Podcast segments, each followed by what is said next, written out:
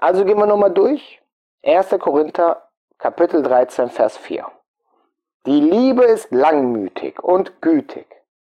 Das heißt also, wenn etwas langmütig ist, ist es geduldig. Würden wir heute sagen, geduldig.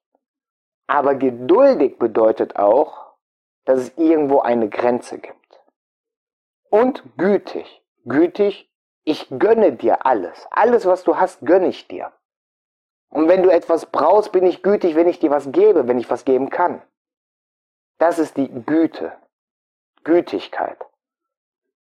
Die Liebe beneidet nicht. Das wäre ja auch ein Widerspruch. Ich kann nicht gütig sein und gleichzeitig etwas beneiden. Wenn ich sage, ich gönne dir alles, was du hast, alles, was du kriegst, und irgendwann dann vor dir stehe und sag, ich weiß nicht, mit welchem Recht du diesen Wohlstand hast oder mit welchem Recht du dieses oder jenes erreicht hast, dann ist es Neid. Da fängt der Neid an. Der Neid muss nicht immer sein, dass ich jemand was wegnehme oder darüber rumzeter oder sowas. Nein, schon alleine die in Frage zu stellen, dass es dir zusteht. Da fängt der Neid an. Und wenn ich jetzt der Meinung bin, dass es dir nicht zusteht, dann fange ich an, dich zu beneiden und dann weiß ich, oh oh, hier läuft was verkehrt. Wo bleibt meine Liebe? Die Liebe prahlt nicht. Also wenn ich etwas für jemanden getan habe, prahle ich nicht darüber.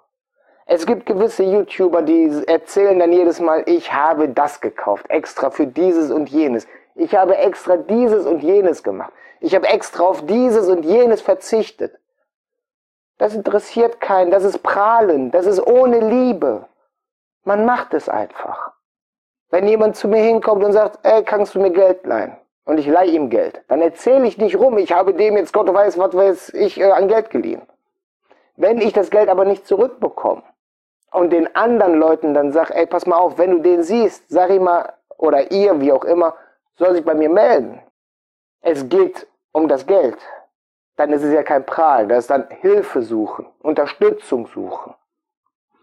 Wenn ich jetzt etwas für meinen Podcast, um jetzt mal ein bisschen realistischer zu bleiben, für meinen Podcast etwas investiere, neues Mikro, neuen Laptop, was auch immer, und das dann erstmal kundtu, wie damals dieser Endzeitreporter MCM, als er seinen neuen Laptop oder PC, was das war, gesponsert bekommen hatte, vor ich weiß es jetzt gar nicht mehr genau, irgendwie 2018 rum, hat er, weiß ich nicht wie viele Folgen gesagt, oh, ich danke euch, dass ihr mir gespendet habt, jetzt konnte ich mir den neuen Laptop holen, bla bla bla bla bla. Interessiert keinen. Du hast was Neues, schön, freu dich. Wenn du dankbar sein willst, dann sage es, sage ich bin dankbar, aber prahle doch nicht damit. Das Prahlen entsteht ja ab dem Moment, wo wir es ständig wiederholen. Und dann der nächste Punkt. Sie, also die Liebe, bläht sich nicht auf. Das hängt wieder damit in Verbindung. Man stellt sich nicht hin und sagt, ich bin jetzt der Beste, ich bin jetzt der Coolste, was auch immer, keine Ahnung, wie du es formulieren willst. Denn ich habe ja das und das gemacht. Ich könnte theoretisch hergehen und jeden Tag irgendwem erzählen, ich habe jetzt mit dem und dem äh, dort und dort interagiert und ich habe dem wieder was beigebracht. Ich bin so gut. Nein, warum sollte ich? Es geht nicht darum, dass ich nach außen hin trage, mich aufpluster und sage, hier, guck mal, ich bin der Obermeck. Nein, darum geht's doch gar nicht. Wenn ich das mache, dann mache ich das aus Selbstsucht. Dann suche ich Anerkennung, wenn ich prahle, mich aufblähe. Aber das hat nichts mit Liebe zu tun. So überhaupt nichts mit Liebe zu tun. Es geht ja auch so weit, dass es ein Unterschied ist. Wenn jetzt da ein Pärchen ist, eine Partnerin und ein Partner, und die Partnerin oder der Partner hat dem anderen ein großes Geschenk gemacht. Es ist schön. Wenn der oder die Beschenkte erzählt, oh, ich habe geschenkt bekommen, dieses oder jenes, dann macht es sie aus Freude. Sollte man zumindest meinen. Gibt Ausnahmen, aber grundsätzlich. Wenn es aber der Schenkende macht, ich habe aber jetzt geschenkt, dann ist es Prahlen. Warum erwähnst du denn, was du geschenkt hast? Das sieht man doch. Und warum erzählst du das denn? Es geht doch demjenigen, dem du es geschenkt hast, was an. Er oder sie soll sich doch drüber freuen. Er oder sie soll es doch nutzen. Ihm oder ihr soll es doch zum Vorteil gereichen. Warum erzählst du, was du verschenkt hast? Das sind die Feinheiten. Weiter. Sie, das heißt also die Liebe, ist nicht unanständig. Sie sucht nicht das ihre, sie lässt sich nicht erbittern. Wenn die Liebe nicht unanständig ist, heißt es auch, dass es moralisch wichtig ist, was wir machen. Auf der moralischen Ebene. Du triffst dich nicht mit anderen Männern und flirtest mit denen, damit sie dir irgendwas ausgeben, wenn du in einer Beziehung bist. Das ist nicht gut.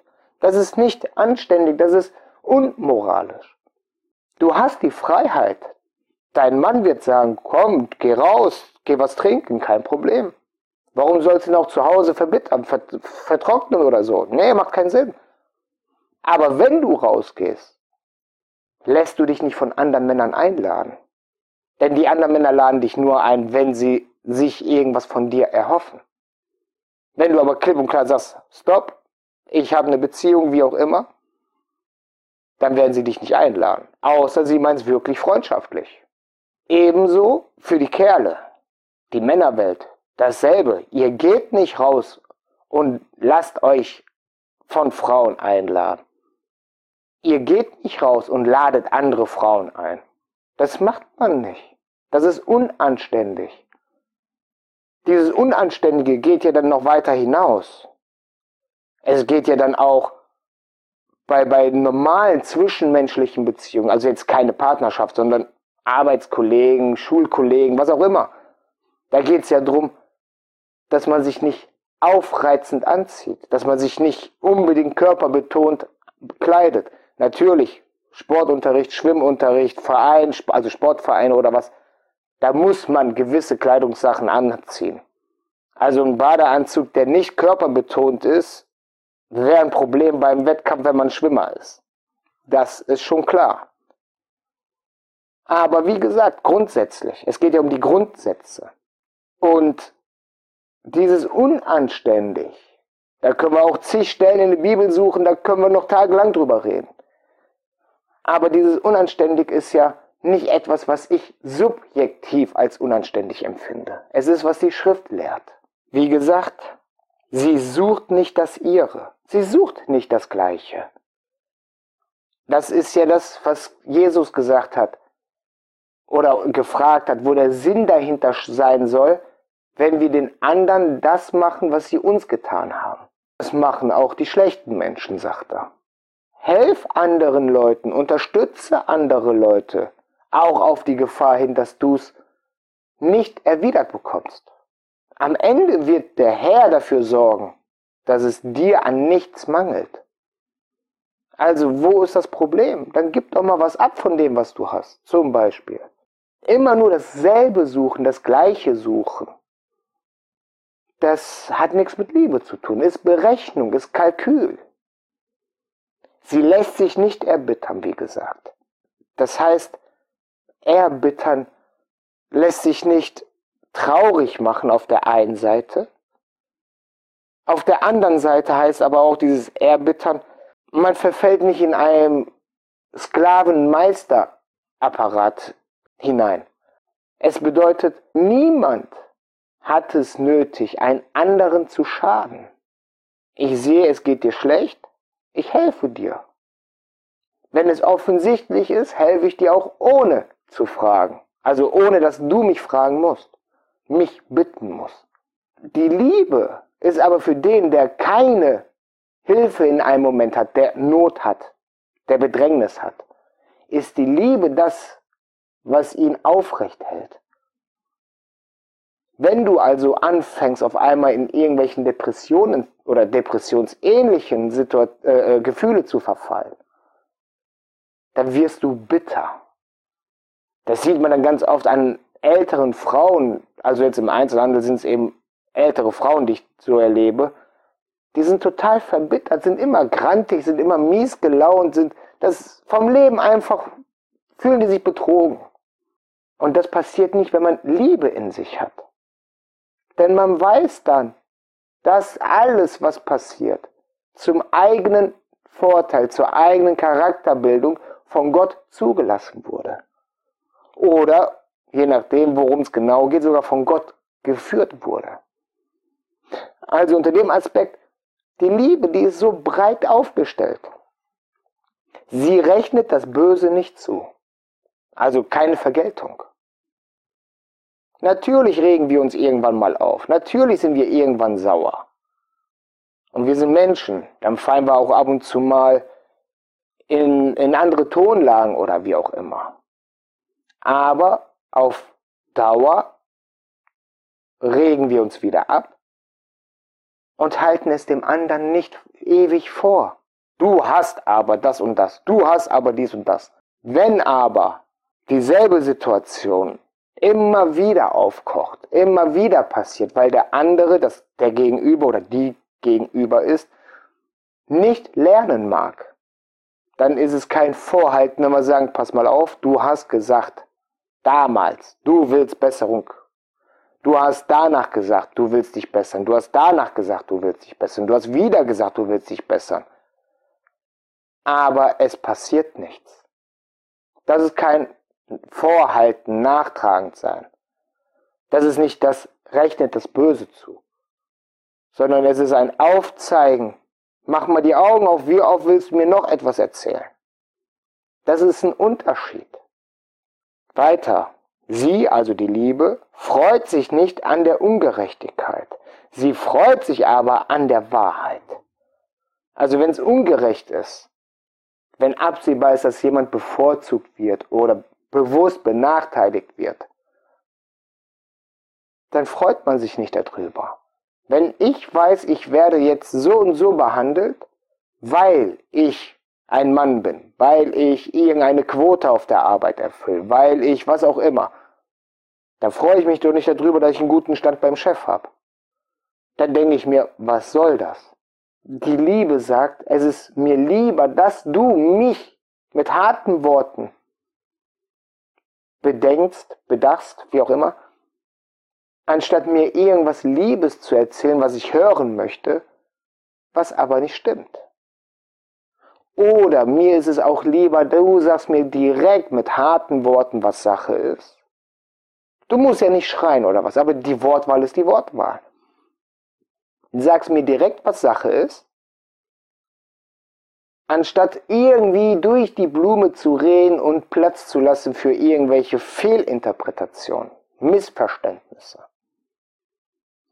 Und dann eben das Wichtigste, sie erträgt alles, sie glaubt alles, sie hofft alles, sie erduldet alles.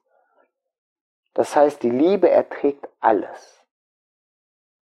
Bedeutet also im Endeffekt, egal was passiert, ich halte zu dem, was meinen Grundsätzen entspricht. In meinem Fall der Schrift, egal was passiert, ich stehe zur Schrift. Ich sage, das ist die Wahrheit, das ist das, wonach wir leben müssen. Sollen, wie auch immer, müssen nicht. Ist ja deine Entscheidung, wonach du lebst. Aber ich entscheide mich für die Schrift. Das heißt, sie erträgt auch, meine Liebe erträgt auch, wenn ich auf einmal ohne Freunde bin, ohne Unterstützung bin. Nur weil ich sage, die Schrift ist das Maß aller Dinge. Wenn meine Familie sich von mir abwendet, dann wendet sie sich eben ab. Kann ich doch nichts für. Meine Familie hat ja auch die Chance, die Möglichkeit, die Schrift zu lesen und anzunehmen. Jedem das seine. Sie glaubt alles. Das heißt also, wenn dein Partner, weil das halt oft in Beziehungen eine wichtige Rolle ist, zu dir sagt, du Hure, du Lügner, was auch immer, dann sitzt man nicht da und sagt, oh, das stimmt nicht. Nein, man sitzt da und sagt, oh, ich glaube es erst einmal. Ich muss es nicht verinnerlichen, wenn es nicht stimmt. Aber ich glaube es erstmal. Und überlege, was, was kann daran wahr sein? Was ist daran wahr? Ja, das hat sehr viel mit Eigeninitiative zu tun und sehr viel Disziplin. Aber Es ist die Liebe. Deswegen ist es nicht anstrengend. Wenn es für dich anstrengend ist, musst du noch was dazu lernen. Dann musst du es üben, es auszuhalten. Wir üben in dem Fall nicht, Liebe zu empfinden. Das geht nicht. Wir üben, unser Ego, unser eigene Charakter, unsere schlechten Charakterzüge wegzutun. Sie glaubt alles. Sie hofft alles, sie erduldet alles. Das heißt, egal wie es kommt, die Hoffnung stirbt zuletzt. Ich hoffe, ich konnte dir jetzt weiterhelfen. Ich, konnt, ich hoffe, ich konnte dem einen oder anderen verständlich machen, wieso ich harte Worte wähle. Wieso ich, wie ich eben reagiere, reagiere. Wie ich, wieso ich irgendwo so kommentiere, wie ich kommentiere.